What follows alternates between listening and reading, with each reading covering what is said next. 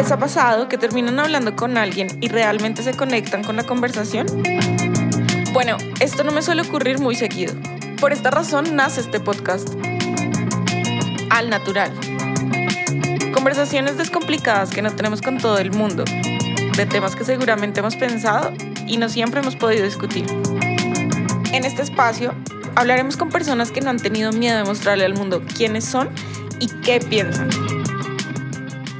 Bienvenidos una vez más al Natural. Esta semana estuve revisando algunas de las palabras más buscadas en Google Trends y pues no sé, fue como algo que, que empecé a hacer por curiosidad y encontré que al menos en Colombia una de las palabras más buscadas era la palabra futuro. Me quedé pensando como, claro, en este momento es una incertidumbre, el futuro es súper incierto y cambiante. Y creo que todos en este momento nos preguntamos un poco qué va a pasar todos los días y con todo lo que ha venido pasando, estos cambios. Pero también pues me hacía curioso pensar que la gente se mete a internet a buscar cosas relacionadas, porque realmente para nosotros como seres humanos es mucho más fácil recordar el pasado que imaginar el futuro y el futuro decidimos entrar a la red o entrar a algún lugar para tratar de orientarnos con lo que está sucediendo. Y como es tan difícil de imaginar, decidí que hoy nos acompañara una de las personas más creativas que conozco para que nos ayude a pensar un poco las locuras que pueden pasar en el futuro. Eh, hoy estamos con un amigo fotógrafo, director, realizador audiovisual, trabaja actualmente con un montón de cosas de las nuevas tecnologías. Estamos con Nico Caballero, para los que no lo conocen. Siempre será un placer esta compañía de Nico. y me gustaría que, que, bueno, que estés por aquí. Ah, Gracias por tu invitación. Eh, Nico, pues bueno, cuéntanos un poquito de ti, a los que nos están escuchando. Y nada, empecemos a hablar de las posibilidades infinitas que nos puede traer este futuro. Bueno, pues muchas gracias Lili por la invitación y gracias a todos los que oyen y, y, gastan algo de su tiempo escuchando a personas hablar sobre el futuro. Pues bueno, a mí me gustaría que igual primero habláramos un poquito de lo que tú haces ahorita como el manejo de las nuevas tecnologías, porque pues eh, tú eres una persona que siempre ha estado a la vanguardia como con, con, las cosas que están pasando, por lo menos en la industria de la foto, la moda, bueno, en general de lo que haces, pues sí. porque pues eso también es un poco el futuro, también estar ahí en, en, lo que está pasando. Sí, pues es que mi profesión de alguna forma va muy ligada como a la máquina, o sea, de por sí ya tengo que saber de computadores, de cámaras, edición, de digamos que va muy conectada a la tecnología, es un arte que va muy, muy conectada a la tecnología de pronto un poco más allá de las tradicionales, entonces como que siempre he tenido esa facilidad por enterarme de cosas nuevas, por curiosear, por investigar, por experimentar. Entonces como que la fotografía de alguna forma me cayó como anillo al dedo, como el dicho, de tener esa, esa habilidad artística por una sensibilidad ya de otro lado, pero también esa habilidad de manejo de programas, de entender una máquina, de el, el coloquial cacharrear, ese tipo de uh -huh. cosas me han ayudado y pues ya entre más he ido creciendo, pues la fotografía se quedó un poquito corta de alguna forma, o no corta, pero simplemente como quise uh -huh. averiguar más allá del audiovisual porque estamos en una época que todo está pasando como muchísimo más rápido, incluso que pues la, la fotografía en, en, en, su tiempo pues fue completamente controversial a nivel artístico, es decir, no era como avalada como un, una expresión artística porque pues tú manipulabas una máquina para generar algo que técnicamente era considerado de los pintores como retratar la realidad. Uh -huh. eh, y ahorita está pasando algo muy similar, como que hay nuevas herramientas y nuevas cosas que tenemos que de alguna forma pueden chocar aún más a las personas de pronto, porque estamos como ah, creciendo a un ritmo tan acelerado que si no estás informado te van a asustar muchas cosas porque están pasando, o sea, el futuro lo, digamos que lo que tú decías que, que, que todos están buscando futuro en Internet, es como si alguien escribiera sobre el futuro, es como que está esa ansiedad y esa incertidumbre que va a pasar y sobre todo en un momento como esto. Entonces... Sí, total. Y pero digamos a ti te ha cambiado un poco la metodología de trabajo ahorita con, con todo el tema de la pandemia. Pues claro, sí, pues yo trabajo, trabajo con personas, entonces no, básicamente pararon todos los rodajes, pararon todos los proyectos, pero pues yo estoy trabajando ahorita, pues hace unos años con realidad virtual y estoy experimentando con inteligencia artificial, que esas son como las nuevas herramientas un poco polémicas, sobre todo la inteligencia artificial, porque eso ya abarca algo muchísimo más amplio, que no es como una herramienta artística, sino es una herramienta para todo, o sea, una herramienta humana que puede cambiar las cosas así como el Internet. Uh -huh. Pero lo, la realidad virtual, simplemente como para resumir, Camilo, es como atravesar la pantalla, es decir, vamos a dejar de ver las cosas bidimensionalmente y lo hablo como un poco a futuro porque esto ya existe desde el 2014, si no es antes, 2014 a nivel comercial, como la segunda generación de la realidad virtual, porque es mucho más antigua, pero antes usaba, eran presupuestos enormes y se usaba sobre todo para eh, simulacros o experimentación militar, o también hubo como algunos intentos de videojuegos, pero pues mareaban a la gente, todavía no, no, no existía como la tecnología correcta para ser barata y para que todo el mundo pudiese desarrollar o, o, comprar un equipo de estos. Y ahorita sí, por, por, los equipos celulares. Entonces, básicamente lo que hace esto es atravesar, tú te metes dentro del mundo digital y ya no es el mundo digital desde una pantalla, sino lo es en 360 grados y en 3D. y te igual el, mover. el, tema de, de, la realidad virtual también sí es como súper inexplorado, pues por lo menos en Colombia, ¿no? Porque que día, y que es difícil también, hay que tener una noción y un entendimiento pues para entrar ahí, porque me acuerdo si alguna vez te contamos que cuando estuvimos en el, ah, bueno, tú estuviste en el planetario, ¿te acuerdas? En el concierto de Dani. Sí, claro, claro. Que, que ponían pues supuestamente esa proyección láser que trae un poco como lo de la visualización de la realidad. Sí, sí, sí, es que no tenían en cuenta como unas reglas que de hecho pues están como consolidando con la realidad virtual que existen en la cinematografía como de montaje, de ritmo, de velocidades de los planos, e, ese tipo de cosas están otra vez como apareciendo otra vez en la realidad virtual con otros conceptos y otras reglas, pues porque es un formato que se consume distinto. Entonces mucha gente pues está como experimentando como el señor que se compró la cámara como para grabar, pero pues no va a entender de un lenguaje cinematográfico, sino está pues grabando. Entonces eso es lo que está pasando pues a nivel nacional un montón, pero pues a nivel mundial también porque sigue siendo todavía algo bastante joven. Y me gustaría que pensáramos un poco, pues bueno, no sé si tú estos, o supongo que estos días estando en la casa, te has preguntado un poco qué va a pasar ahorita cuando todo cambie, ¿no? Pues porque ya, ya todo cambió de alguna manera en todo sentido. Y como qué cosas pueden venir, o sea, en, en general, no sé, qué se te ha pasado por la cabeza. Uy, un montón. Pero digamos, no, no es tanto de mm, como conspiraciones o de, sino que realmente si tú conoces las herramientas que existen hoy, pues te queda un poco más fácil pensar sobre el futuro, que de hecho pues de eso se basa a escribir en la ciencia ficción en general es eso, es como conocer de ciencia y meterle ficción, por eso todo el mundo ahorita se siente identificado de alguna forma con Black Mirror porque ellos hicieron ciencia ficción contemporánea para nosotros y además a un ritmo que es como a un corto plazo, entonces como que veamos una sociedad muy cercana a la de nosotros pero con cambios tecnológicos que ya existen, entonces los guionistas agarran estudios o tecnologías que son, están en, un, en una etapa pues bastante joven y, y pronostican a nivel de terror como Black Mirror de cómo puede llegar a ser. Entonces estamos... O sea, ¿tú crees que el futuro va a ser muy Black Mirror? No, no, pues Black Mirror es, es, muy buena para mostrar qué es lo malo que puede pasar, pero, pero pues no es una serie que se basa en eso, pues porque es una serie que construye a partir de eso, pero no se queden solo con eso porque pues uno puede averiguar el futuro, hay un futuro positivo bastante interesante. Entonces ahorita existen las herramientas y el futuro lo creamos a partir de cómo utilicemos esas herramientas. Entonces eso sí es importante no tenerlo como, como oculto o verlo como el coco o un proceso súper abstracto de gente inteligente, sino es como una construcción de cosas que están pasando, que incluso la educación ahorita está en línea. Entonces, como que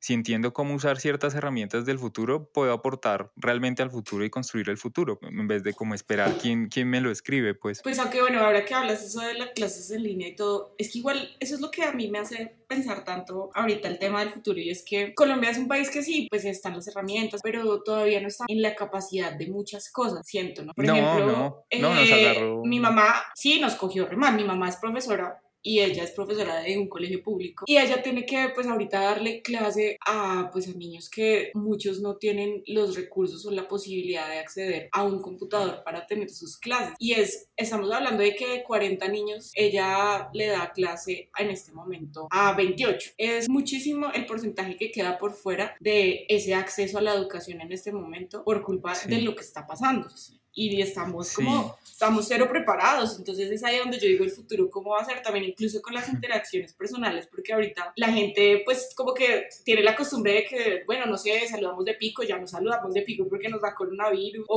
si me entiendes, como que todo, aunque, todo está es muy un raro. choque, es un choque un poco rápido, es decir, como que nos cambió la realidad de un día para otro, así como sin esperarlo de alguna forma, pero pues no es algo como permanente, o sea, es permanente lo del virus, o sea, es permanente mientras nos acostumbramos que existe un nuevo virus por ahí y, y cuando existe una vacuna y todo empieza a volver a, a, una forma de normalidad, por así decirlo, pues muchas cosas ya habrán cambiado. Entonces por eso se dice que no todo va a volver a ser como antes, porque incluso cómo se hacen ciertas industrias o van a crecer nuevas industrias, entonces eso ya va a hacer que cuando retomemos una especie de normalidad, cuando nos podamos dar abrazos y retomar una vida social, pues como la teníamos antes, pues el mundo de por sí ya habrá cambiado y habrá mejorado en ciertas cosas, ciertas industrias tendrán mm, mejores oportunidades que otras y eso es rudo. Digamos, lo, lo de tu mamá también es, es, fuerte porque pues mi mamá es, también es profesora pero de ballet, entonces pues para tú enseñar ballet pues necesitas contacto y necesitas mucha gente y entonces ahorita está totalmente quieta. Está haciendo claro, clases ¿no? por Zoom y, y, me parece muy interesante porque pues mi mamá pues es una mamá haciendo clases por Zoom de ballet. O sea, yo la veo... Es mamá ha sufrido, o sea, al principio me dice que casi se vuelve loca, o sea, que no, no entendía, le daba frustración. Y es que eso también, digamos que las personas que no crecimos con la tecnología, sino que fue algo que fue llegando con el tiempo, no tenemos la misma habilidad que otras, aunque bueno, hay excepciones, porque mi abuelita es una crack con el WhatsApp y te hace videollamadas, te mete a la familia, se toma selfies, le pido que me muestre cómo van las matas y bueno, es otro cuento, pero el normal de la gente, no, incluso mi mamá, que es más joven que mi abuela, ha tenido como un poco esa, esa dificultad de entender la plataforma, pues también porque no están tan bien diseñadas, sí. son tan, tantos factores ahorita que han afectado y que hace que también muchas cosas hagan que el futuro sea tan raro, porque también yo siento que esto puede dejar muchas secuelas también en nosotros.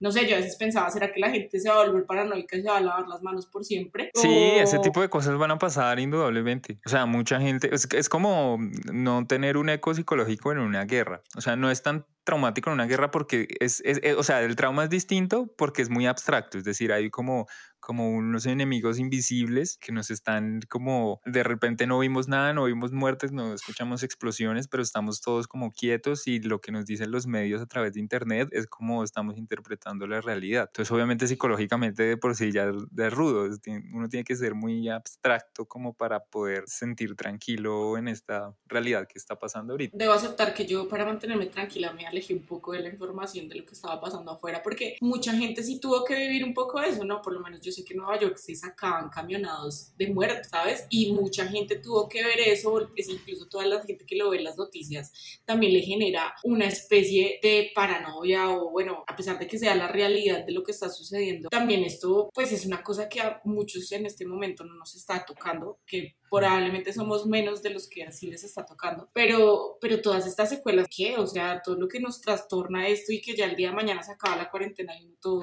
perturbado, sí, es lo que yo no, evité totalmente. Además que viene lo más rudo, eso es, o sea, lo rudo en el sentido, pues viene una recesión económica, vienen los cambios de las industrias, viene como un poco más de incertidumbre, entonces, de por sí, por eso digo, cuando ya la curva se recupere y la economía se esté moviendo normalmente y de pronto exista una vacuna, pues en ese momento pues ya todo habrá cambiado de alguna forma. Incluso mm, se puede considerar un poco vintage. Hablábamos mmm, con unos amigos, pues una amiga le está saliendo ciertos rodajes, me han llamado como para ciertos proyectos que son como un poco optimistas de vamos a rodar tal proyecto, tal guion que he escrito. Uh -huh. Y muchos son en locaciones eh, bares, es decir, uno era como una historia de pues no puedo contar mucho, pero sí pasaban cosas en, había una orgía y que había una, varias cosas en un bar, entonces hablaba, entonces, ahorita uno pensaba, ¿cómo va a rodar eso?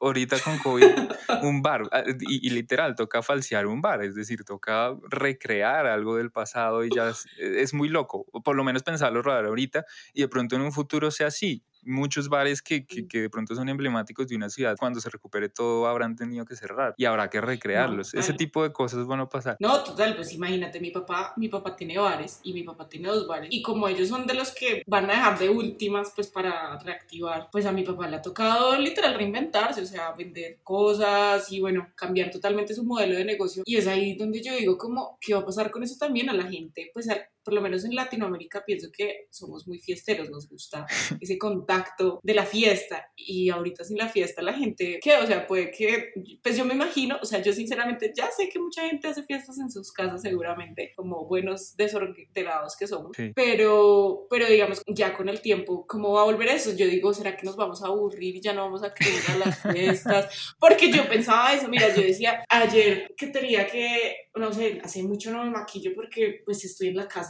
me da pereza, si me entiendes? Como que, pues, ¿para qué? Digo yo.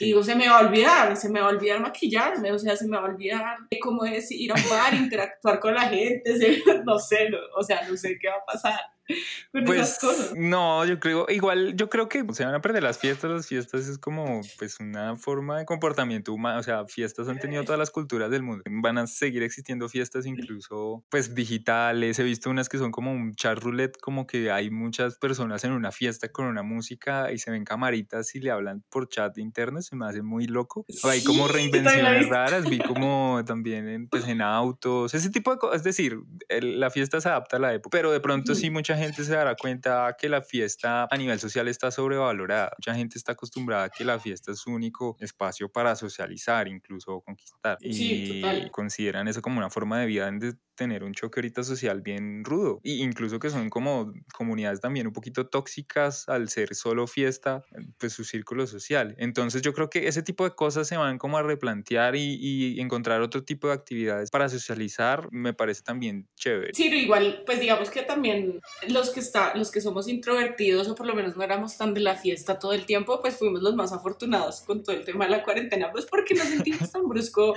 No, no, con cambio tan rudo, pues nosotros vamos más a, a conciertos, el concierto sí me duele, es decir, la música en vivo es otra cosa y, y, pues no es como estoy en una fiesta donde va cierto nicho de personas a hacer tal actividad para conocer gente, como que no, yo voy a un concierto y ya incluso llego con amigos o con gente a disfrutar de la música, entonces digamos que son como dos actividades distintas que de pronto se encierran con fiesta. Y Colombia, pues es un país con mucha fiesta, muchos, bueno, hay muchos, pero Colombia en, específico de pronto es muy tomatrago más bien. No, es que... No, pues igual trago es que la gente ha tomado, o sea, yo estoy segura que la gente, hasta pues yo que no soy de la fiesta, he tomado en mi casa, o sea, eso sí, no les voy a decir mentiras. Pero yo estoy tomando vino ahorita. Eso. pues yo, no, yo estoy en una resaca, o sea, yo no quiero ni saber. de vino porque ayer me tomé unos roncitos y casi me muero, amigos, me muero.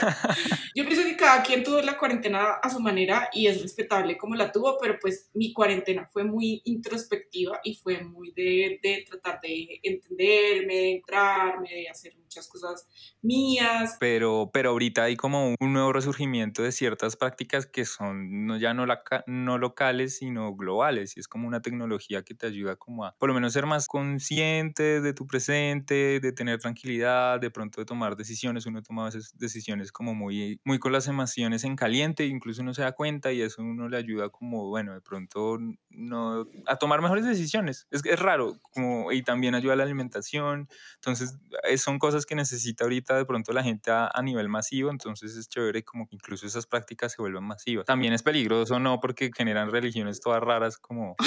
Sí. Siempre se van a otro extremo. No, yo pienso que esto sí en todo. Lo importante es nunca irse a los extremos y hacerlo muy personal. O sea, creo que nosotros descuidamos un poco esa conexión con, con la comprensión de nosotros mismos por ese mismo acelere. Mm. Cosa que de pronto pienso que ahorita en la cuarentena es una oportunidad pues para mucha gente que estuvo encerrada en sus casas solas para estar con sí mismo. Más que, más que estar metidos como en nosotros, diré, más que no estar en nosotros, estábamos como muy metidos en nosotros. Somos como, somos como una generación que nos crearon como que merecemos, todo depende también de, somos, somos supremos, entonces realmente ser más consciente de mi entorno, de la naturaleza, de realmente de dónde vengo, que eso va a pasar siempre, como de contactos más naturales, como tener contacto con el cuerpo, que el yoga te permite eso, como tener contacto con el cuerpo en un cuadrado de concreto. Y eso hace que, que, de pronto el humano se sienta más feliz y tranquilo por ser humano. Incluso tener esa relación con los alimentos que uno, o sea, literal, ahorita es un poco raro porque uno los pide, los ven foticos en una aplicación y te llegan a la casa mágicamente. Pero muchos no sabemos, nunca hemos casado o, o no se conoce cómo sembrar o ese tipo de cosas. Estar tan alejado como de lo básico, yo creo que genera también muchos líos o, o genera expectativas de lo que es ser ser humano y todos como alcanzando algo que nunca llegan, como es muy extraño ahorita. Pues digamos que igual a mí lo que me parece chévere también, digamos que entrando a, al tema, como que ambos se conectan en qué sentido, en que esa, esa reflexión de, de entrar en nosotros mismos y de conectarnos con nuestro cuerpo y de conectarnos con, con lo que está pasando también es un poco pensar en el futuro, porque pues, y es de ese equilibrio de cuidar la mente, el cuerpo y el espíritu, es, es todo lo que tú tienes en tu realidad y que también si lo cuidas desde ahora, pues vas a tener un mejor futuro.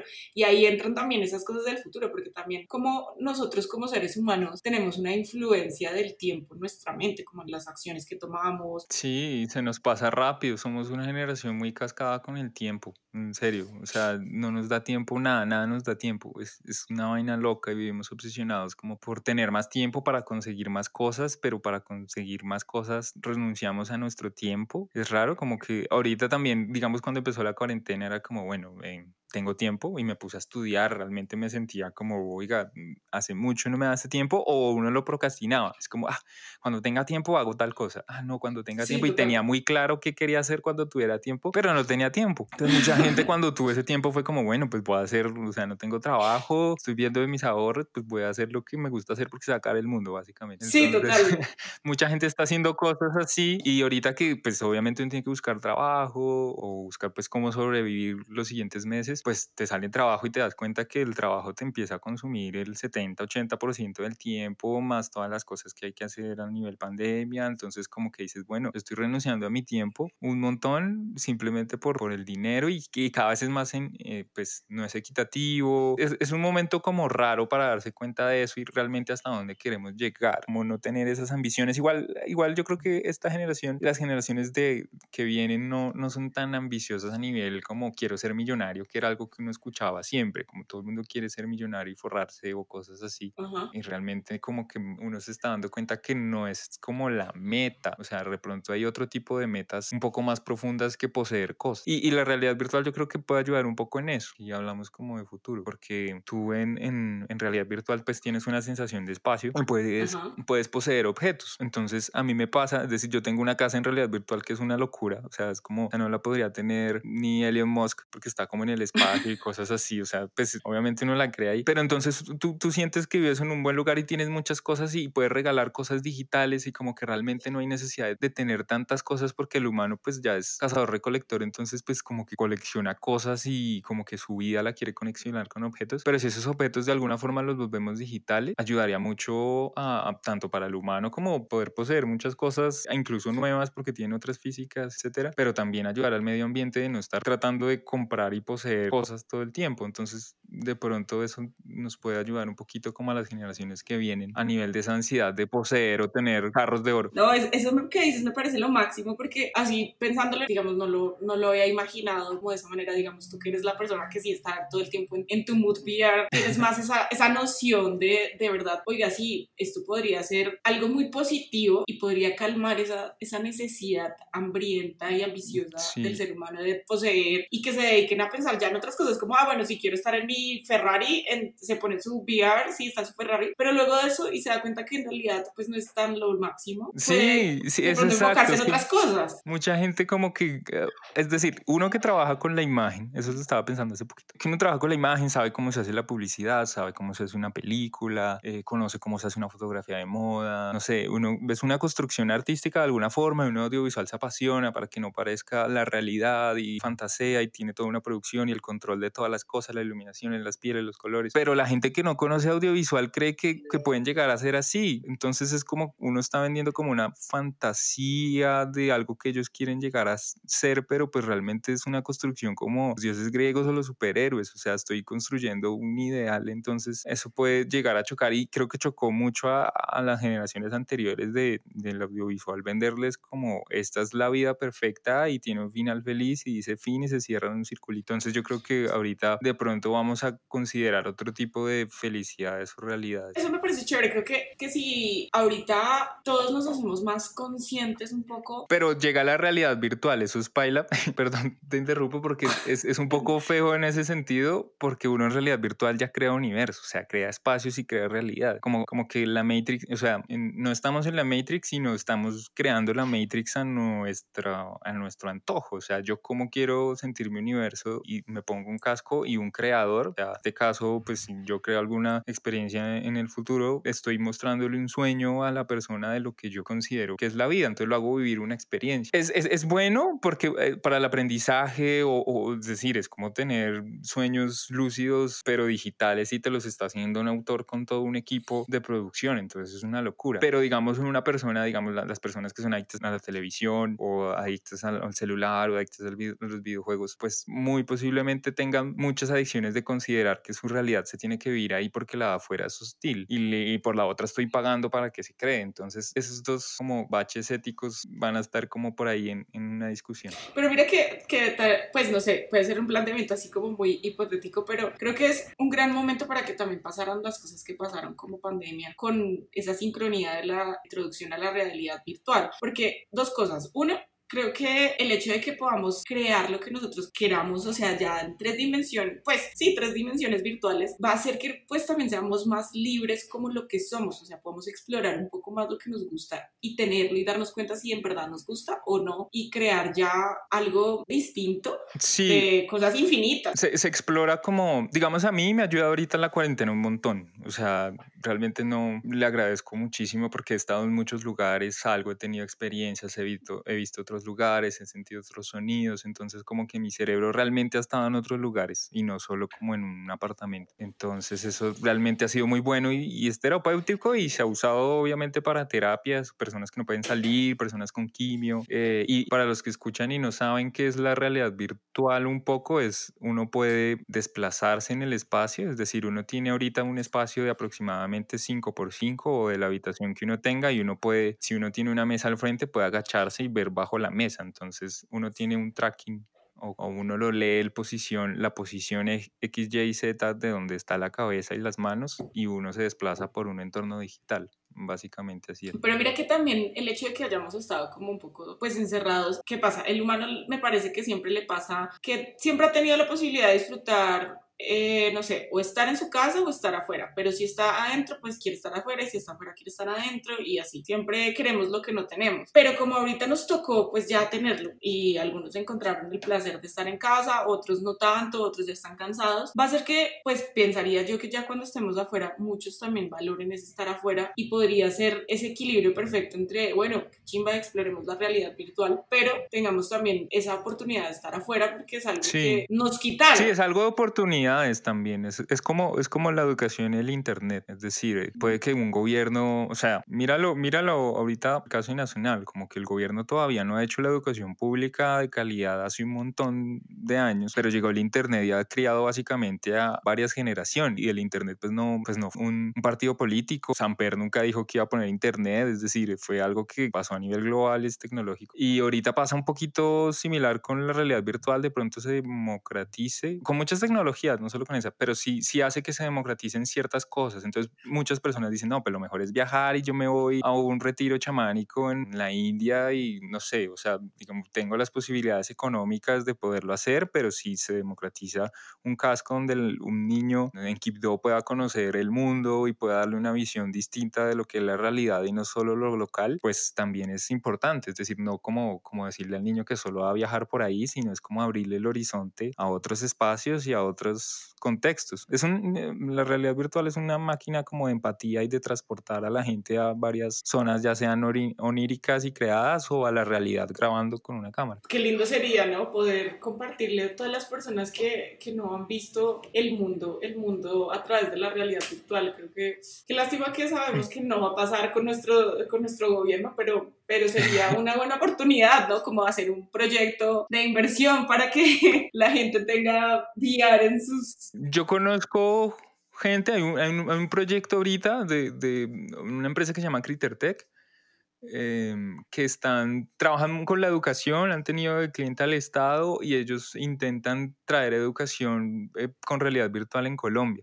Obviamente es muy difícil, la gente desconoce mucho, uno tiene reuniones como muy largas tratando de explicarlo porque es como bastante abstracto todavía para la gente. Me ven que es caro, ven que para reproducirlo pues necesitan un casco, pero entonces mientras avanza la tecnología y los cascos sean más baratos que los celulares, eh, pues básicamente pues todo el mundo, como decía que en el smartphone solo lo podía tener la gente pudiente, pues ahora lo tiene todo el mundo. Entonces básicamente va a ser una transición muy similar. Entonces generar contenido desde ahí y es buen, como buen punto de partida para ayudar. Y puede ser también malo, como, como todas las tecnologías. Entonces, si, si, si la gente piensa en el futuro, hay como un lado bueno, un lado malo, y uno si, si nada más se esconde y se tapa los ojos y espera a ver qué pasa, pues no está apoyando ni el lado bueno ni el lado malo. La idea es como conocer qué está pasando, qué herramientas tengo como para crear, para comunicar y cómo las puedo usar para un futuro poquito mejor. Y yo creo que eso pasa mucho en Colombia, que somos muy pesimistas a, nuestro país. Entonces unas personas sin ganas y, y, con la visión de que siempre va a ser un futuro peor y pues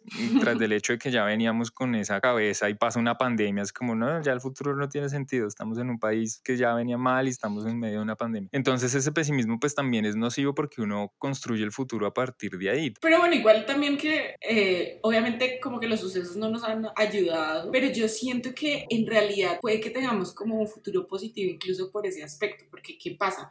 También la gente pues encerrada en su casa viendo el mal manejo del gobierno las cosas, también viendo que ya era una situación mundial, que se salió de control, eh, pues las mismas personas que han tenido que pasar necesidades, que incluso gente que normalmente no pasa necesidades, ha tenido que pasar necesidades porque afectó la economía de todo el mundo. Entonces es ahí donde también eso de pronto fue como un sacudón y hace que la gente diga, hey, médica, ya nos toca tener un poquito más en cuenta qué está pasando. Entonces, ah, bueno, sí que en este momento ya tomamos malas decisiones y ya pues estamos mal en muchos aspectos, pero también puede que la gente entre en esa conciencia de decir, no me gustó, quiero algo mejor y la gente mejore. Yo soy optimista, pues digamos que obviamente como todos tengo días buenos y días malos, pero, pero creo que es una oportunidad muy grande y muy bonita en verdad esto que está sucediendo como un pensamiento positivo, o sea, incluso eso mismo quiero que la gente pues piense cuando escuche este podcast, como que para cosas malas pues está Black Mirror y podemos verlo y tengámoslo presente porque eso incluso para mí es importante pensar en eso. Yo ayer pues en el podcast pasado que hablaba del miedo, ese miedo que tenemos a las cosas que pueden suceder, pero no son malas, o sea, al final es importante tenerlas en cuenta porque son una posibilidad, pero no significa que tengan que ser así. Nosotros podemos cambiar las cosas porque todas las decisiones que tomamos todos los días pueden cambiar ese futuro. Incluso escuchar esto y puede hacer que tú pienses en algo, pues decir, no sé, ya no quiero pensar de manera negativa, voy a tratar de ser más positivo y ver mi futuro como algo positivo y que las cosas que puedo usar, usar herramientas y planteemos nuevas posibilidades. Eso, esa sola acción puede hacer que ya el futuro sea distinto y sea positivo. Entonces creo que si en este momento nos hacemos un poquito más conscientes sobre la concepción que tenemos hacia el tiempo, podríamos mejorar esa perspectiva de lo que podría pasar o de lo que está pasando y tomar mejores decisiones en nuestra vida desde ya, ¿sí? Por eso para mí es como tan importante el futuro. Subestimamos mucho el futuro. Sí, ah, igual yo creo que mucha gente no le va a llegar desde un lado tan trascendental como baja, eh, como Sí, como este tipo, sino yo creo que muchas personas se van a dar cuenta en, a nivel de, de, producción y consumo, es decir, cómo se producen las cosas, cómo se hacen las cosas que de pronto se desconocen, es decir, cuando los niños también, o sea, los bebés de ahorita les va a quedar muy difícil entender una cámara fotográfica y cómo funciona porque para ellos es una pantalla gigante con un puntico que toma fotos. Más o menos en ese sentido, pues nosotros tenemos que entender qué va a pasar pues con nosotros y con las herramientas que tenemos. Pero bueno, también eso nos, o, o sea, nos brinda otra otro tipo de exploración, ¿no? Como que seguro perdemos unas cosas, pero como ya ese conocimiento está, pues la persona que quiera acceder a él, pues va a poder tenerlo, pero vamos a poder también explorar cosas que no conocemos en este momento. Entonces, creo que eso, eso puede ser muy interesante, que creo que subestimamos de verdad mucho los cambios que pueden tener el futuro, incluso en nosotros mismos, porque pues todo cambia, ¿no? Todo, las preferencias. Yo creo que va a cambiar mucho, ojalá cambie el consumo de las personas antes, es decir, que la gente se dé cuenta como, vengo, estas cosas, ¿por qué las estoy consumiendo? ¿Por qué las debo consumir? O sea, me lo está diciendo la sociedad, ¿o qué? Como ese tipo de preguntas de pronto puede hacer que compren lo distinto y que se, se den cuenta lo importante que es lo que compran, si compran local, si compran regional, si compran nacional, si compran, es decir, le están dando valor al vecino o están solo comprando en, algo multinacional que está explotando a, un país por allá del tercer mundo. Ese tipo de cosas de pronto se van a tener mucho más en cuenta porque pues también nos viene el calentamiento global y ojalá sea así, que la gente sea más consciente. Y a nivel producción, es decir, van a existir nuevas empresas de que van a producir distinto y van a hacer, van a optimizar procesos incluso con eh, todo esto de inteligencia artificial. Si tú te indagas un poco más sobre lo que va a pasar es bastante fuerte, por eso digo que va a ser un cambio más grande que el Internet porque se van a automatizar muchos procesos, pero también, digamos, en un futuro más positivo se presta como para que la gente tenga más tiempo de su vida y se dedique no solo a trabajar y a producir para sostenerse como humanidad, sino las máquinas de alguna forma están produciendo lo necesario y el humano va a reivindicar que, que si el sentido de la vida no es solo estudiar y trabajar, sino de pronto aprender y como conocer el mundo de alguna forma. Como, no sé, yo veo el futuro, estamos como en una edad media de capitalismo, por así decirlo, como que el dios dinero, como que solo llego al cielo viendo a, la persona en Instagram que es bella y es rica y ese es mi cielo y tengo que alcanzarlo y tengo que llegar a ese dios o ese tipo de, de, visiones abstractas que tienen con el dinero y de pronto llegue otro, otro tipo de, de, cuestionamientos. No, total, o sea, de por sí yo pensaba que había eso, yo decía, yo creo que nosotros veníamos así en pleno oscurantismo con todo lo que estaba pasando y que esta coyuntura con todo lo que pasó va a hacer que sea ese renacimiento, ¿no? Ese, ese renacimiento de volver y tomar otras cosas y, y, no sé, que vengan muchas cosas nuevas, ¿no? Que, que también puede hacer que sea muy positivo. La influencia que tiene esto también en nuestra cabeza pues me cuestionaba en qué sentido, en que muchas veces nosotros pensamos o divagamos mucho en el futuro y nos pasamos más en nuestra cabeza pensando en todas las cosas locas que van a pasar, atormentando incluso nuestro presente, cuando es incierto, porque ese es el punto. En este momento, pues nosotros especulamos muchas cosas que pueden que sucedan y que puede que sí, pero pues no sabemos, mira, no sé, yo hace, antes de la pandemia estaba preocupada por mm. otras cosas que tenía que resolver en esos días y tenía afán y me iba a pasar esto y yo llevaba como tres semanas pensando en el futuro y de repente pasó todo esto y el futuro no existió, ese futuro nunca pasó. Y así gasté, gasté mi mente un montón de días pensando en el futuro y no pasó. Entonces yo ahí decía como, es decir, te que las consecuencias de pensar demasiado en el futuro son tenaces porque de verdad te quedas más tiempo en tu cabeza que realmente en lo que está sucediendo y en lo que puede que suceda porque pues el futuro es incierto, no sabemos si mañana caiga un meteorito o yo qué sé. Y no disfrutas el presente. Creo que en este momento lo mejor que podemos hacer es encontrar ese equilibrio de tener en cuenta nuestro pasado como el aprendizaje que nos ha traído y como todo lo que pues ha sucedido, nunca lo dejemos atrás, pero nuestro presente es el ahora, es el vivir, el disfrutar, eso que, que nos está enseñando incluso estos momentos en familia, estar en nuestra casa, disfrutar, acostarte y ver televisión, ese ahora de poder escuchar música y bañarte con calma escuchando música, pero pues tener en cuenta el futuro como algo que va a suceder, pero que al final es, es lejano, o sea, al final no sabemos si cambiará, que sí es importante que de pronto en las decisiones que tomamos ahorita, como que tengamos esa orientación temporal de ver qué está pasando, qué va a pasar, para que podamos andar entre lo que está sucediendo, pero que al final no sea un desgaste, porque el futuro es incierto, o sea, realmente esto no lo ha enseñado pero el futuro es muy existencial para nosotros. Creo que, creo que por eso también te escogí a ti para, para el podcast, porque yo decía, no hay persona que yo conozca que piense más en el futuro que Nico. Nico anda en el futuro, o sea, él flota y levita con un pie en el futuro. Pero pues creo que es, es chévere, es muy interesante, me encanta porque en realidad también es algo que muchas veces descuidamos. Pero creo que sí, más allá de lo que va a suceder, porque en mi mundo por lo menos siento que el futuro puede ser totalmente cambiante y todos los días las cosas que están pasando nos lo han demostrado un poco. Y creo que mi objetivo en este momento sería un poco más incentivar a la gente pues para que valore ese presente, ¿no? Como que pensemos en el futuro, disfrutémoslo, vivamos lo que tengamos que vivir y adaptémonos al cambio, pero sí vivamos el presente, ¿no? Vivamos el presente, relajemos nuestra mente, no nos llenemos de, de tanto contenido a veces existencial, por lo menos que nos afecte nuestra emoción, porque bueno, este podcast ya, ya los dejó rotos. No, pero, pero para bien, o sea. Aléjense. Sí, yo sé, como que obviamente pueden ser, o sea, no, no significa que no queramos sentir cosas, hay que sentirlas, pero eso hace parte de, ¿no? Pues también este podcast es eso, sentir eh, un poco lo que vivimos todos los días y que a veces no pensamos porque nos quedamos divagando en otras cosas y, y esto también es, es, importante, ¿no? Igual también estar en el presente es conocer. Total, o sea, eso pues puede llevar a muchísimas cosas, por eso lo que pienso que es el equilibrio, como siempre, o sea, el equilibrio entre todo, entre tener en cuenta lo que, lo que está pasando, y lo, porque el pasado es eso, también un poco el presente, esa consecuencia del pasado es este presente, ¿no? Y es algo que tenemos que vivir y aprender y entender y siempre estar pendientes, pero disfrutémoslo, disfrutémoslo como está y, y veamos este futuro como algo que hay que analizar y tener en cuenta, pero relajémonos un poco, creo que he sentido que ha sido el futuro muy tensionante para todos, el, el pensamiento del futuro en este momento ha sido más negativo que positivo y puede que vengan cosas muy chéveres, entonces podemos más bien relajarnos un poco con ese pensamiento, ¿no?